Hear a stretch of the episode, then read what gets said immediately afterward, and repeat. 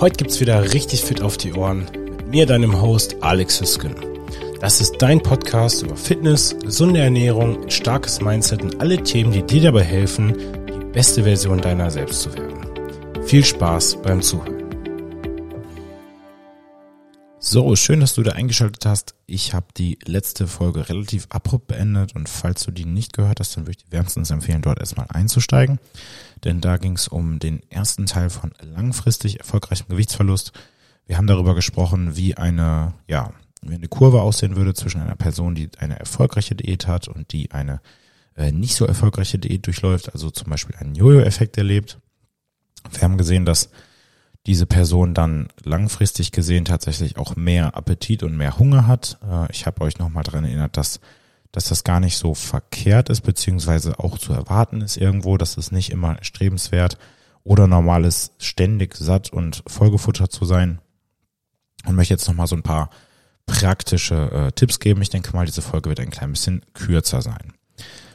Der erste wichtige Tipp, und der ist eigentlich viele der Tipps, um ehrlich zu sein, offensichtlich, aber ich glaube, je öfter man daran erinnert wird und desto äh, abwechslungsreicher und auf verschiedene Arten und Weisen einem das Ganze präsentiert wird, äh, desto, desto eher kann man das Ganze dann auch erlernen, abspeichern und letzten Endes umsetzen. Denn wenn du irgendwas hörst, zum Beispiel diesen Podcast hier oder gerade ein Buch liest, aber die Dinge, die du dann da ja aufnimmst, nicht umsetzt, dann hast du so gesehen eigentlich gar nichts gelernt. Das sollte man sich immer so ein bisschen äh, im Hinterkopf halten. Also der erste Tipp, versuch gar nicht erst eine sogenannte Diät zu halten. Sieh das eher als Umstellung deiner äh, Ernährung. Wie schon gesagt, es ist normal, Hunger zu haben, ab und zu, bis zu einem gewissen Grad. Es sollte aber nicht der Fall sein, dass du hungerst, also Crash-Diäten durchführst, ähm, Lebensmitteldiäten durchführst, die keiner rationalen Grundlage unterliegen. Ich sage dann mal Kohlsuppendiät, weil das ja so ein äh, so ein Klassiker aus diversen Frauenzeitschriften ist, ja, nur noch Ananas essen oder äh, kein Fleisch mehr oder nur noch Fleisch oder was auch immer. Ähm, in unserer Elimina Eliminationsdiät haben wir Lebensmittel gewählt, beziehungsweise auch mal rausgeschmissen, die potenziell zum Beispiel unser Hungergefühl ähm, beeinflussen können, die bei vielen Menschen äh, Allergien hervorrufen, bei dem einen stärker, bei dem anderen schwächer. Und ähm, das hat ja eine gewisse eine gewisse Grundlage und ich habe auch schon das Feedback bekommen, dass sich einige dadurch besser fühlen. Andere merken keinen Unterschied. Wenn du keinen Unterschied merkst, umso besser. Dann kannst du auf einen größeren Pool an Auswahl zurückgreifen. Wenn du aber merkst, hey, okay, mein Hungergefühl ist weniger geworden oder ich kann mich besser konzentrieren oder was es auch immer ist, dann könnte es vielleicht lohnenswert sein, auch in Zukunft auf das Lebensmittel zu verzichten. Wenn du aber hergehst und sagst, okay, das ist jetzt meine Diät, das ist jetzt mein radikaler Ansatz und den fahre ich so lange, bis ich mein Wunschgewicht äh, erreicht habe. Und danach kehre ich aber zu meinen alten Essgewohnheiten zurück. Dann kommst du natürlich auch zu deinem alten Gewicht zurück, was ja natürlich auch irgendwo logisch klingt. Aber die meisten Menschen denken leider nicht so. Menschen, die erfolgreich ihr Gewicht verlieren und halten, die halten auch die Strategien, die sie genutzt haben, um das Gewicht zu erreichen. Das bedeutet, du kannst und du musst definitiv neue Gewohnheiten aufbauen, ähm, so dass sich das Ganze irgendwann natürlich und normal anfühlt und du somit dein Gewicht dann auch halten kannst und nicht wieder zunimmst. Also ähm, geh es am Anfang einfach nicht zu radikal an, sondern überleg dir wirklich, was kann ich durchhalten? Manche Dinge kann man sich vielleicht auch gar nicht so sehr vorstellen. Also ähm, Menschen, die zum Beispiel lange kein Fleisch essen, die haben dann irgendwann nicht mehr das Bedürfnis danach. Ich persönlich finde, Fleisch ist ein wichtiges Lebensmittel. Es enthält sehr viele Nährstoffe, die sich in keinen äh, anderen Lebensmitteln und auch nicht in pflanzlichen Quellen finden lassen. Natürlich äh, kann und will nicht jeder ständig Fleisch essen und es gibt auch gute Gründe, die dagegen sprechen. Ähm, aber nichtsdestotrotz, mach es nicht, äh, mach es dir nicht unnötig schwer, mach es nicht zu radikal und starte vor allem mit nichts, was du nicht langfristig auch durchhalten kannst. Dazu kommen natürlich äh, später noch einige Punkte, äh, wie zum Beispiel Sport, was ich auch schon in der ersten ähm, Episode beziehungsweise im ersten Teil angeteasert habe. Zweiter Tipp, halt deine Kalorien niedrig. Ähm, das habe ich auch gerade schon gehört. Der absolute äh, Kernfaktor des Ganzen ist ja nur deine, deine Kalorienbalance. Also hast du weniger Kalorien gegessen, als du verbraucht hast. Wenn du mehr Kalorien isst, nimmst du zu. Das ist nicht so schwarz und weiß, wie ich es jetzt gerade sage. Ähm, aber im Großen und Ganzen stimmt es trotzdem. Warum ist es nicht so schwarz und weiß? Es gibt Menschen, die nehmen einfach mehr Fett ab, wenn sie weniger essen als andere. Ja, es gibt auch Menschen, die nehmen schneller zu, äh, wenn sie mehr essen. Was hauptsächlich daran liegt, dass deren Körper dann entweder besonders sparsam werden, sobald sie weniger essen, teilweise spürbar, teilweise nicht spürbar. Also zum Beispiel merke ich persönlich selbst, dass ich eher träge werde und mich weniger bewege und das relativ schnell, sobald ich meine Kalorien reduziere. Es gibt sogar Menschen, die, wenn sie 1000 Kalorien mehr essen, das hat man in einer Studie untersucht, bis zu 800 Kalorien mehr verbrennen. Das heißt, die haben streng genommen dann kein Plus, kein, keine Überschuss von 1000, sondern nur noch von 200, weil der Körper den Rest sozusagen verheizt. Die Körpertemperatur steigt, die bewegen sich mehr, die werden hibbeliger. Wenn du jemand bist, der bei viel Nahrungsaufnahme eher träge und langsam wird, dann hat dein Körper wohl, äh, was das angeht, eher schlechte Voraussetzungen, um abzunehmen, ähm, weil er vielleicht so ein bisschen mehr darauf gepolt ist, alles zu speichern, was er irgendwie bekommt. Was zum Beispiel auch daran liegen könnte, dass du in der Vergangenheit äh, Crash-Diäten durchgeführt hast. Ähm, was ich zum Beispiel schon mal kennengelernt habe, ist, dass Menschen, die Geschwister hatten, immer super schnell essen, weil die äh, ja Angst hatten, nicht genug zu bekommen.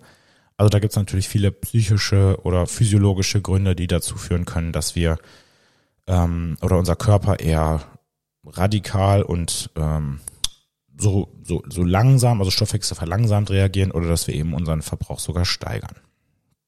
Also, nichtsdestotrotz ist die Kalorienmenge entscheidend. Menschen, die äh, zu viel wiegen oder mehr wiegen, als sie gern würden, essen in der Regel auch mehr, so zu ungefähr 99,9 Prozent. Ähm, somit sind so ganz einfache Dinge wie kleinere Portionen, langsameres Essen und da natürlich dann zu sagen, äh, ich esse langsamer und wenn ich satt bin, bin ich satt und nicht, ich esse langsamer und esse trotzdem einen Teller leer. Dann bringt diese Strategie nämlich auch gar nichts. Ähm, natürlich Methoden zur Zubereitung der Lebensmittel, dass wir schauen, okay, wie viel Fett habe ich denn gerade benutzt? Ähm, gerade diese, diese Teile, die relativ, die Teile an den Rezepten, die relativ kaloriendicht sind, sowas wie Butter, Öl, Nüsse, die sollten immer besonders äh, im Auge behalten werden. Ob ich jetzt zwei Esslöffel Öl nehme oder einen Esslöffel, sind dann eben schon mal 120 Kalorien und das läppert sich dann natürlich über die Woche. Ähm, also du kannst zum Beispiel sagen, ich äh, tu mein Gemüse in den Backofen statt das äh, zu, äh, oder ich tu Kartoffeln in den Backofen statt die zu frittieren. So ganz simple Sachen. Das gleiche gilt natürlich auch für das Essen auswärts. Das Restaurant bietet ich sage jetzt einfach mal ein Beispiel, Steak mit Gemüse oder Steak mit Salat und äh, Kroketten an. Wenn ich da bin, dann sage ich, ich hätte gerne statt den Krako äh, Kroketten eine Frühlingkartoffel und statt dem Salat äh, Gemüse. Weil Salate in Restaurants ja meistens dann eh nicht so der, der Bringer sind und letzten Endes auch meistens mit viel Dressing übergossen werden. Nächster Tipp, regelmäßig wiegen. Ähm, auch schon mal gehört, macht, machen die meisten Menschen nicht allzu gerne leider, aber Wer sich regelmäßig wiegt, der bleibt nun mal eher bei der Stange. Ähm, das nennt man ja auf Englisch Accountability, also die Rechenschaftspflicht. Und wenn wir dann mal weniger stringent essen, das bedeutet zum Beispiel unser Food tracken oder unser Essen tracken, da komme ich auch gleich noch zu. Ähm, wenn wir damit mal irgendwann aufhören, das heißt, da so ein bisschen mehr nach Gefühl gehen, aber trotzdem immer jeden Morgen oder jeden zweiten Tag auf die Waage steigen, dann kann das ja einfach dazu führen, dass wir im Hinterkopf haben, okay, ich habe jetzt wieder ein halbes Kilo zugenommen ähm, und dementsprechend reduziere ich jetzt einfach mal bewusst nach Bauchgefühl meine Kalorien. Ähm, man hat hier eine Studie durchgeführt mit der äh, NWC, NWCR. Äh, ich hatte auch eigentlich aufgeschrieben, wofür das stand, aber ähm, ich finde es gerade nicht. Es tut mir sehr leid. Es ist irgendwas mit Weight äh, Control äh, Association. Also eine Gruppe von, auf jeden Fall, das weiß ich, über 1000 Menschen, die untersucht wurden und begleitet wurden äh, auf ihrer Diät oder auf ihrer Reise zu einem äh, gesünderen Körper. Und wie gesagt, 75 Prozent dieser Menschen wiegen sich selbst regelmäßig auch mindestens, äh, also mindestens einmal die Woche und auch nachdem sie eigentlich schon ihre Diät oder ihre Maßnahmen zum Gewichtsverlust abgeschlossen haben.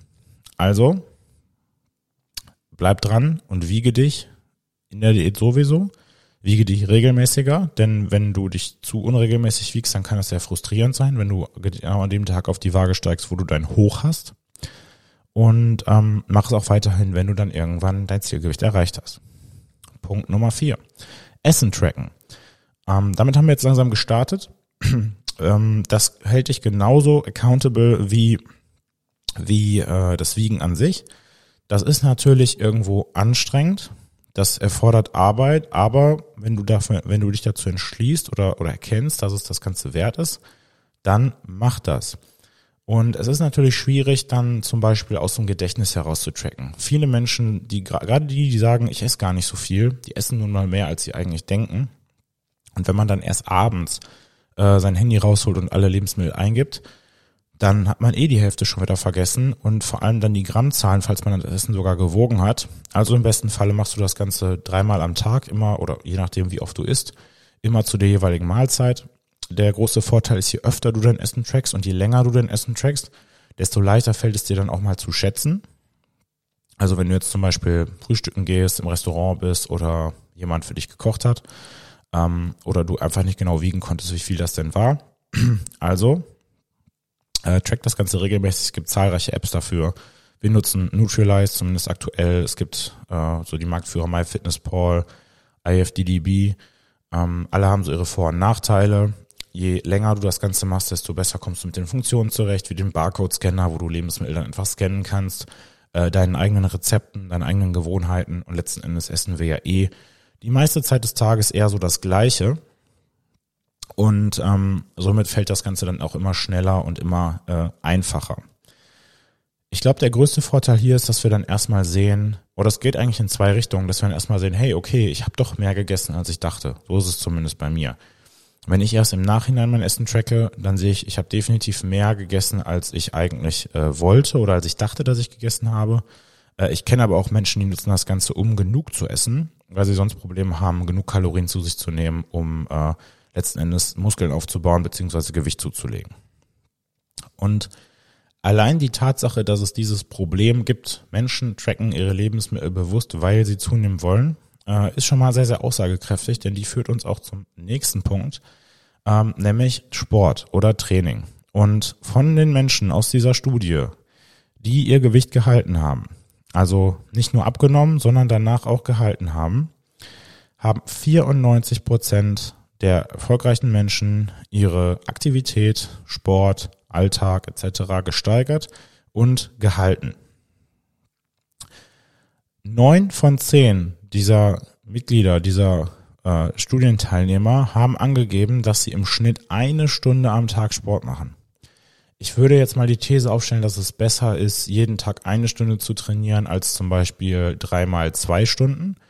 Aber man kann das doch ganz gut auf den Schnitt äh, runterrechnen. Und natürlich können das auch äh, keine, keine 60 Minuten am Stück sein. Also theoretisch könntest du sagen, okay, heute Morgen war ich äh, eine halbe Stunde mit dem Hund draußen und zwar jetzt nicht nur so ganz locker flockig, sondern es war ein richtig strammer Spaziergang und habe dann abends oder nachmittags noch eine halbe Stunde ähm, ja Krafttraining gemacht oder ein Hit-Training, also Intervalle äh, zu Hause im Studio, wo auch immer. Man muss natürlich da ganz klar sagen, dass das auch irgendwo anstrengendes Training sein muss. Ich meiner Erfahrung nach kann dir schon mal mitgeben, dass Krafttraining ein essentieller Bestandteil ist. Denn je strenger und je länger deine Diät dauert oder läuft, desto höher die Wahrscheinlichkeit, dass du an Muskulatur verlierst. If you don't use it, you lose it. Also wenn du es nicht benutzt, dann verlierst du es auch. Und alles an Muskulatur, was du verlierst, damit tust du dir definitiv keinen Gefallen. Weder für die Gesundheit im Alter, noch für deinen äh, Grundstoffwechsel, also die Frage, wie viele Kalorien denn du so verbrennst über die Zeit, noch natürlich über die Optik. Das heißt, du guckst in den Spiegel und denkst dir, okay, da ist zu viel Fett, in Wahrheit sind da einfach weniger Muskeln.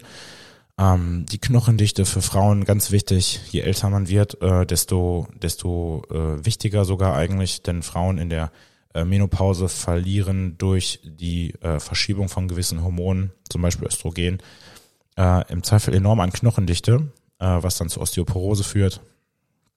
Krafttraining ist essentiell für gesunde Gelenke, auch wenn man häufig anderes hört, aber auch da ist es so, wenn du es nicht benutzt, dann verlierst du es. Und alle die, das ist auch wieder natürlich eine anekdotische Erfahrung meinerseits, aber alle, die über lange Jahre nur Ausdauersport machen, zum Beispiel Läufer, und nie äh, mal eine Handel in die Hand nehmen, die haben dann später mindestens eins dieser Probleme, Knie, Hüfte oder Rücken, weil die Muskulatur auch gar nicht in der Lage ist, alles da zu halten, wo es eigentlich hin soll, wenn wir dann eben zum Beispiel joggen oder was auch immer tun. Also ganz, ganz wichtig, ähm, Krafttraining integrieren, Was aber auch nicht heißen soll, dass nicht andere Arten von Training wichtig sind. Also ich persönlich würde sowas wie Yoga, äh, natürlich bin ich da kein Experte, aber nicht unbedingt immer als Training zählen. Das kommt ein bisschen darauf an, wie anstrengend das Ganze ist. Klar ist es anstrengend, eine Position lange zu halten. Dann muss man sich aber immer reflektieren, war das jetzt anstrengend, weil das psychisch fordernd war, weil ich zum Beispiel so lange in der Dehnung ver verblieben bin? Oder was war das anstrengend, weil ich wirklich zwei oder drei Minuten eine Position gehalten habe, bei der ich maximale Körperspannung benötigt habe? Da muss man sich ehrlich reflektieren.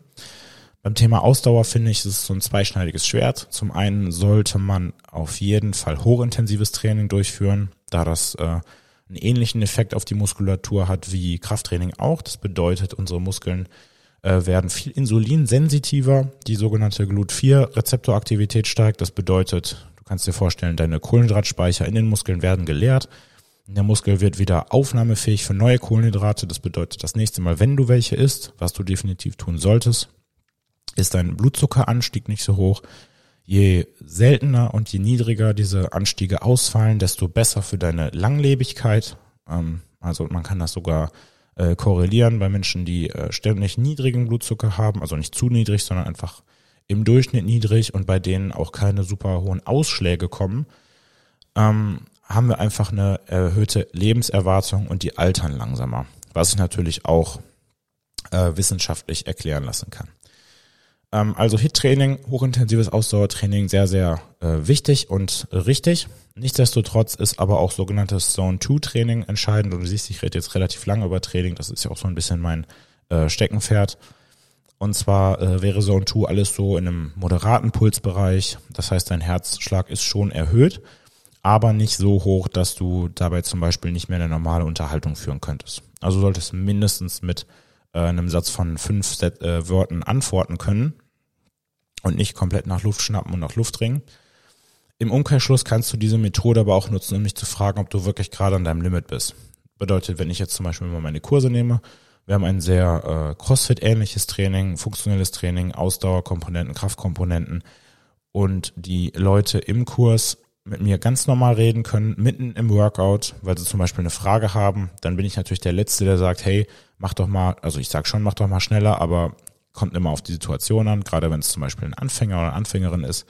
Ähm, aber irgendwann muss man dann auch mal erkennen und sich selbst reflektieren, wenn ich dabei noch ein ganz normales Gespräch führen kann, bin ich wahrscheinlich gar nicht so sehr angestrengt, äh, wie ich vielleicht glaube. Denn letzten Endes ist die Fähigkeit, sich anzustrengen, mindestens genauso zu trainieren äh, wie die Anstrengung selbst. Also man wird nicht unbedingt fitter, man wird auch einfach äh, fähiger, seine eigenen Grenzen auszuloten. Also, um das Ganze zusammenzufassen, mach Krafttraining. Achte natürlich dabei auf einen kompletten Bewegungsradius. Das heißt, schau, dass du die Bewegung immer sauber ausführst und nirgendwo rechtzeitig oder vorzeitig abstoppst. Wenn du so trainierst, brauchst du meiner Erfahrung nach deutlich weniger Zeit mit Beweglichkeitstraining jeglicher, jeglicher Art, also Yoga, Stretching und Co. Die Zeit kannst du dann wiederum mehr in das Training an sich investieren, sei es jetzt eben mit Gewichten, sei es intensives Ausdauertraining oder sei es äh, lockeres Cardiotraining, bei dem wir unsere Grundlagenausdauer trainieren, was mindestens genauso wichtig für die Gesundheit ist, weil wir damit unseren Fettstoffwechsel verbessern und unser Herz gesund bleibt. Vorletzter Punkt, äh, reduziere deine Zeit am Fernseher. Ähm, in dieser Studie haben zwei von drei Mitgliedern nicht mehr als zehn Stunden am Tag vor dem Fernseher gesessen oder äh, nicht mehr als 1,5 Stunden am Tag. Das äh, gilt natürlich genauso auch für andere äh, Bildschirmaktivitäten, wobei man das jetzt nicht eins zu eins gegenrechnen kann, wenn du zum Beispiel auf der Arbeit im Bus ähm, oder mal zwischendurch beim Sport dein Handy in der Hand hast, weil du mit jemandem schreibst, ähm, Musik hörst oder was auch immer tust, dann zählt das ja auch zur Bildschirmzeit. So kann man das nicht gegenrechnen.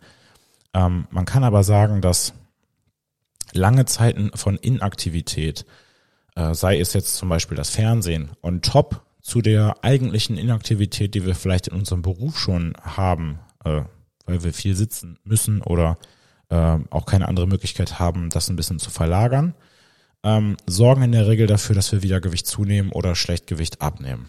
Das ist einer der Gründe, warum wir in unserer Challenge auch dafür sorgen, dass die Schrittzahl der Menschen, äh, der Teilnehmer relativ äh, hoch bleibt ähm, weil eben der, der Stoffwechsel langsamer wird, sobald wir weniger essen.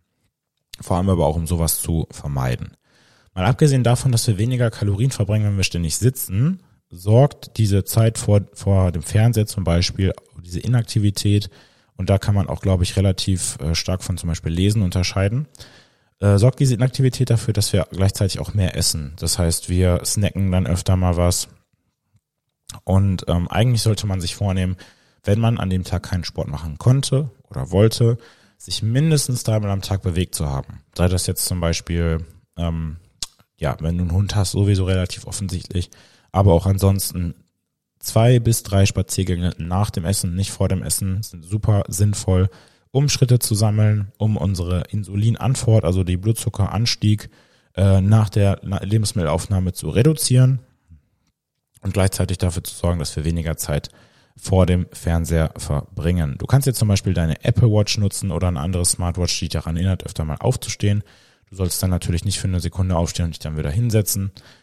Ähm, du kannst die Zeit vor dem Fernseher auch mal nutzen, um dich zu dehnen äh, oder eine Atemübung zu machen. Aber letzten Endes nimm einfach mal mit oder frag dich, okay, wie viel Zeit verbringe ich äh, davor? Und wie gesagt, wenn das jetzt zum Beispiel das Surfen im Internet abends am Tablet ist ähm, oder alles, was irgendwie, ja, ich sag mal, ohne großen Sinn vollzogen wird, könnte man das wahrscheinlich verbessern und verändern.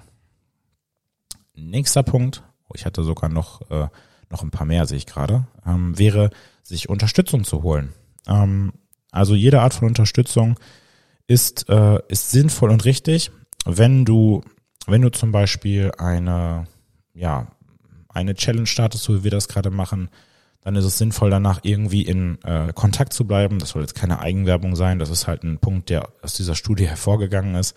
Das können nämlich genauso gut auch Freunde, Familienmitglieder, Partner sein oder jemand, mit dem du zum Sport gehst ich habe schon sehr, sehr häufig gehört, dass Menschen dann aufhören, ähm, regelmäßig Sport zu treiben, weil ihre Sportpartner oder ihre Sportpartnerin aufgehört hat oder ähnliches, die dann eben wegfallen, zum Beispiel ein Trainingspartner, können natürlich enorm einen Beitrag leisten. Ich persönlich habe die Erfahrung gemacht, dass Menschen natürlich meistens unbewusst auch gerne mal sabotieren. Das heißt, die sagen, ach komm, trink doch noch mal ein, isst doch noch mal ein Stück Kuchen, nimm doch mal einen Nachtisch, ach komm, trink doch noch ein. Und wie gesagt, meistens ist das wahrscheinlich einfach nur mit einer guten Absicht verbunden, meistens oder manchmal aber auch eher äh, durch diese Angst, dass sich jemand verändert. Das heißt, wenn ich sehe, dass sich mein Gegenüber gesünder ernährt, mehr Sport treibt, sich vielleicht mehr mit sich selbst, seinem Mindset äh, oder Erfolg beschäftigt, dann fühle ich mich selbst, wenn ich das nicht auch ändere, in der Regel schlecht. Und somit ist das dann, wie gesagt, meistens unbewusst, wahrscheinlich auch irgendwo ein Faktor, dass wir dann äh, versuchen, das Ganze zu sabotieren.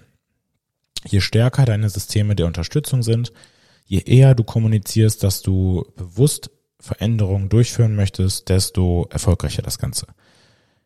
Wenn du das ständig machst, aber nie durchziehst, dann wird es natürlich irgendwann lächerlich. Also halt durch und setz dich da ein bisschen unter Druck Du könntest auch genauso gut, da habe ich auch schon mal drüber gesprochen, das ist auch Teil unserer Challenge, einen Vertrag aufsetzen mit jemandem, zum Beispiel mit deinem Partner oder einer guten Freundin. Ich gehe dreimal die Woche zum Sport und egal was das für ein Vertrag beinhaltet, das muss irgendwo messbar sein, ähm, das muss dokumentierbar sein. Man muss ganz klare Kriterien festlegen, wann es erfüllt ist und wann nicht. Wenn ich zum Beispiel sage, ich tracke mein Essen und an drei Tagen in der Woche fehlt das Ganze, dann ist die Wette halt nicht äh, durchgehalten. Und dann muss ich eben Strafe zahlen. Also diese Strafe, sei das jetzt eben Geld oder irgendwas anderes, muss richtig wehtun. Das ist natürlich von Person zu Person unterschiedlich. Aber äh, so eine Art von Vertrag kann enorm dabei helfen. Und wenn du es nicht so radikal angehen möchtest und du merkst, es funktioniert einfach nicht und ich erreiche meine Ziele nicht, dann kannst du immer noch darüber nachdenken, so eine Strategie einzuführen. Nächster Punkt, setzt so ein bisschen an dem ersten an, müssen realistisch denken.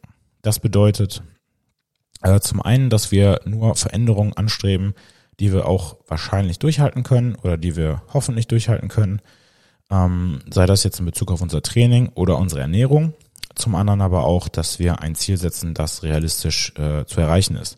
In der Regel würde ich hier so als Faustregel sagen, maximal ein halbes Kilo Gewichtsverlust pro Woche. Wenn es viel mehr als das ist, die Diät wahrscheinlich ein bisschen zu radikal und du hast vielleicht Leistungseinbußen im Sport oder du schläfst schlechter oder deine Konzentration nimmt ab Umgekehrt ist es aber auch so, dass man schauen sollte, dass man nach einem Gewichtsverlust von, ich sage mal, zehn Prozent des Körpergewichts, also wenn ich 100 Kilo wiege, 10 Kilo, äh, erstmal eine Pause mit der Diät einlegen sollte. Das heißt, für mindestens acht bis zwölf Wochen das Gewicht zu halten und bewusst zu schauen, ähm, ja, kann ich jetzt meine Kalorien wieder langsam steigern, um meinen Stoffwechsel ein bisschen anzuregen, so dass ich auch langfristig mehr essen kann. Das nennt man auch Reverse Dieting.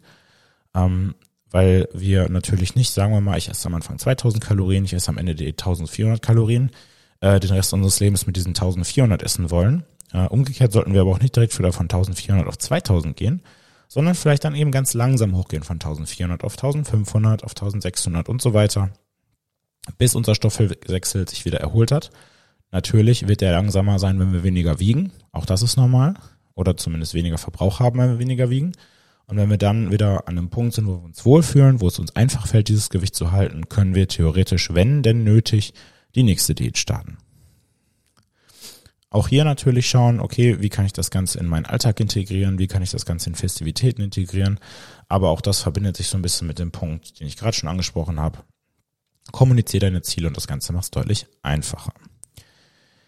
Die meisten Menschen, die erfolgreich Gewicht verlieren, sind die, die ähm, ihren Fettkonsum reduzieren.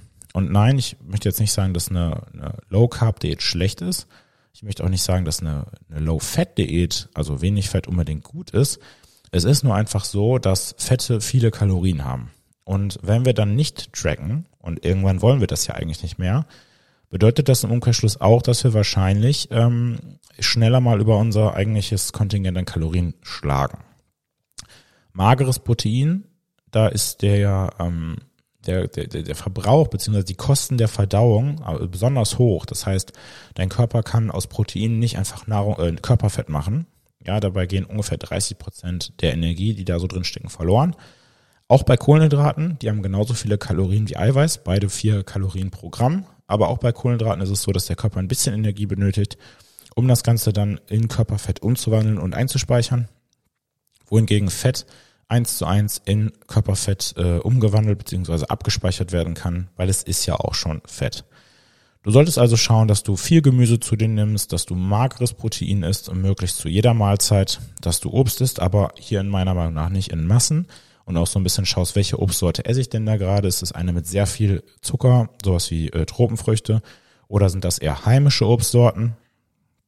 Und ähm, besonders auch hier wichtig, wenn ich zum Beispiel auswärts essen gehe oder regelmäßig auswärts essen gehe, weil ich viele Meetings habe, Geschäftsreisen oder mir das einfach wichtig ist, bedeutet das im Umkehrschluss auch, dass ich davon ausgehen muss, dass hier meistens mehr Fett in den Lebensmitteln sein wird, wohingegen ich dann oder woraufhin ich dann eigentlich ein paar Einsparungen vornehmen sollte, wenn ich zum Beispiel ähm, zu Hause esse. Also morgens und mittags dann wenig Fett, damit ich abends noch ein bisschen mehr Fett offen habe, was ich dann sozusagen äh, verbraten kann.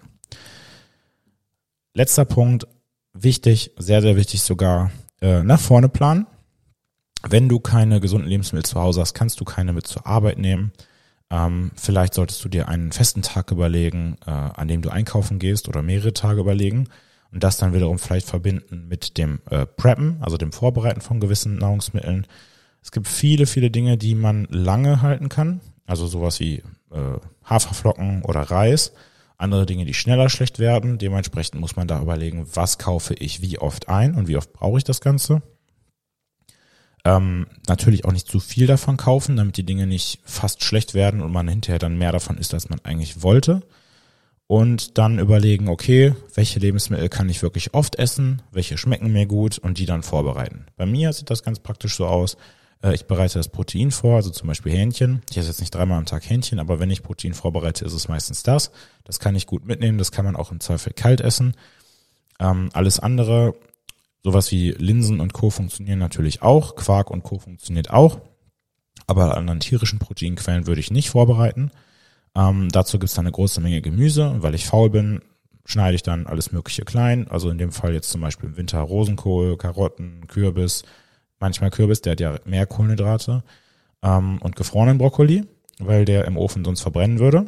Und dann wird das Ganze gewürzt mit ein bisschen Olivenöl, äh, ja, betröpfelt und kommt dann in den Ofen. Dann habe ich eine riesen Portion Gemüse, habe mein Protein und die Kohlenhydrate, die mache ich dann immer am Tag vorher oder am Morgen zum Beispiel äh, eine Süßkartoffel oder Reis oder ähnliches.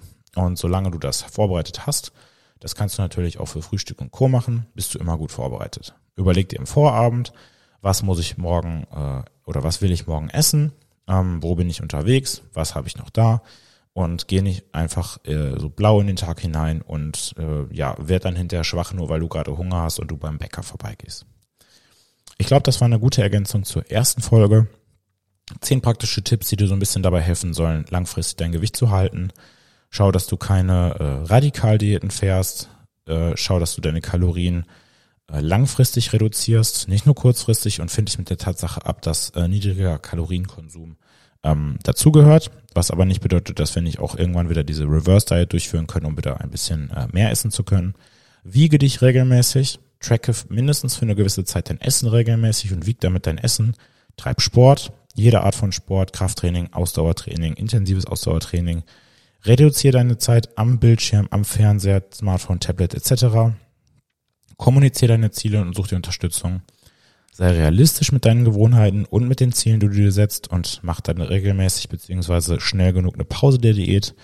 Schau, dass du fettige Lebensmittel zu einem gewissen Grad vermeidest und sei dir besonders bei fettigen Lebensmitteln bewusst, dass sie mehr Kalorien enthalten und plane in die Zukunft, ähm, was im Prinzip heißen soll, wie äh, preppe ich mein Essen, was esse ich wann, damit du Heißhungerattacken vermeidest. Ich danke dir herzlich fürs Zuhören, wünsche dir einen erfolgreichen Tag und bis bald. Ciao.